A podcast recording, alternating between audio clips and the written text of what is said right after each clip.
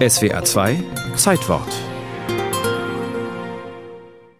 Из дома вышел человек с дубинкой и мешком, и в дальний путь, и в дальний путь отправился пешком. Ein Mann tritt aus seinem Haus und macht sich auf einen weiten Weg.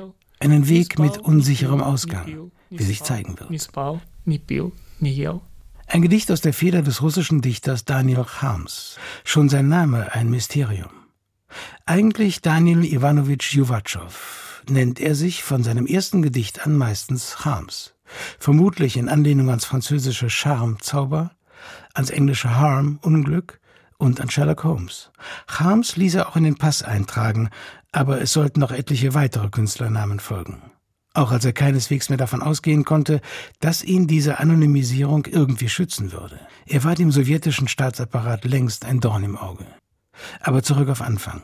Zurück zur Oktoberrevolution im Jahr 1917. Zurück zur Hoffnung auf So eine politische und soziale Erneuerung Konstantin Rapp, Slavist aus Freiburg. als eine künstlerische Erneuerung der Welt, als Befreiung, als etwas ganz äh, Neues, ganz anderes. Harms reiht sich ein in die Riege der russischen Intelligenzia, die als Futurismus-Avantgarde vor allem in den 1920er Jahren eine künstlerische Aufbruchsbewegung nach der anderen auf den Weg bringt.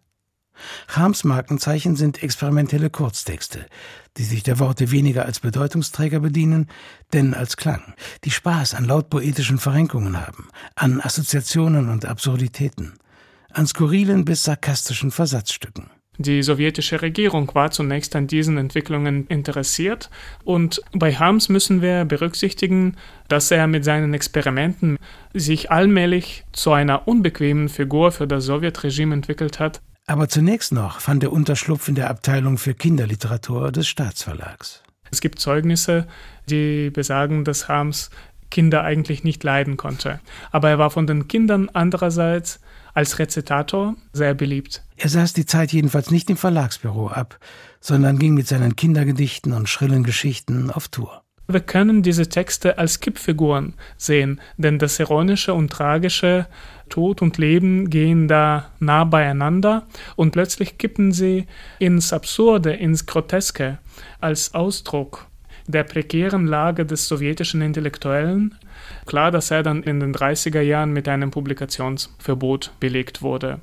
1937, auf dem Höhepunkt der Verhaftungswelle, die Stalin über die hereinbrechen ließ, die ihm nicht bedingungslos folgten, schrieb Harms in sein Tagebuch Mein Gott, ich habe nur mehr eine einzige Bitte an dich. Zerschlage mich endgültig und vernichte mich schnell, in Ewigkeit. Worauf er nicht lange warten musste. И вот однажды на заре вошел он в темный лес.